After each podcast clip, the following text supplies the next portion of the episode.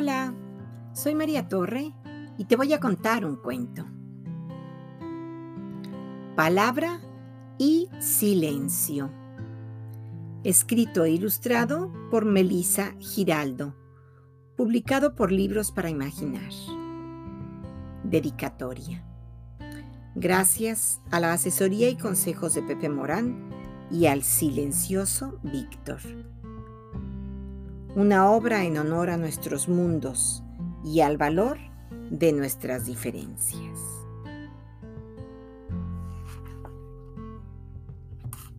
Había una vez un reino llamado Palabra. Era inquieto, apasionado y ruidoso. Su soberana vivía en la punta de una lengua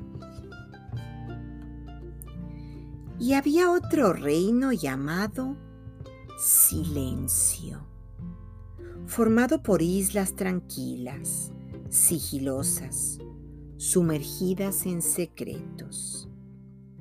Su soberano vivía en un punto suspensivo en medio del mar.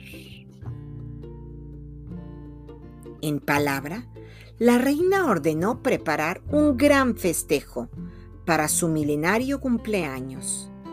De inmediato sus súbditos corrieron a cumplir el real mandato. Ella estaba muy orgullosa de su imperio de letras, gritos, tachones y exclamaciones. Y aunque no eran amigos, escribió al rey Silencio para invitarlo a su celebración. La misiva viajó de lengua en lengua hasta las remotas islas del silencio. Pero como el rey aborrecía tanta verborrea, rompió la carta de la reina sin leer su contenido. Cuando regresaron los vasallos, le contaron a la reina lo sucedido, hablando todos a la vez. Ella, roja de ira, le declaró la guerra al orgulloso silencio. Los dos ejércitos se enfrentaron y hubo muchas víctimas. Bocas cerradas, lenguas cortadas, falsas palabras, letras perdidas, silencios cómplices y secretos descubiertos. Nadie ganó, todos perdieron. Los prisioneros de ambos bandos fueron interrogados y escuchados.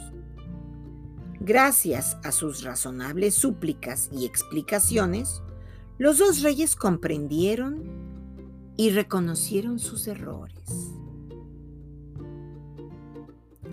Descubrieron que palabra y silencio no eran contrarios, sino complementarios.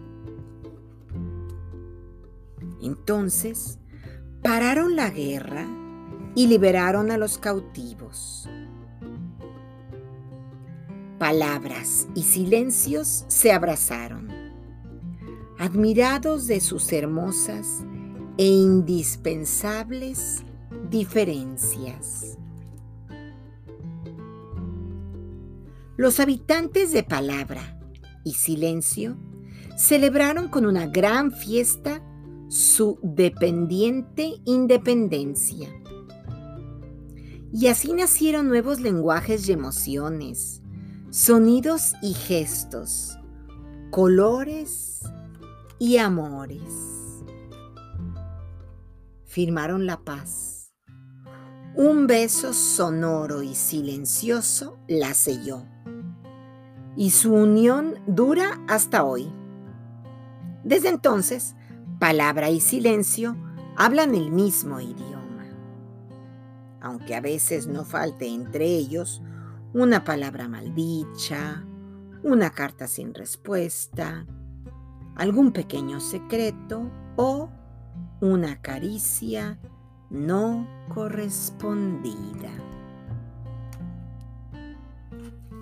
Y colorín colorado, este cuento se ha acabado.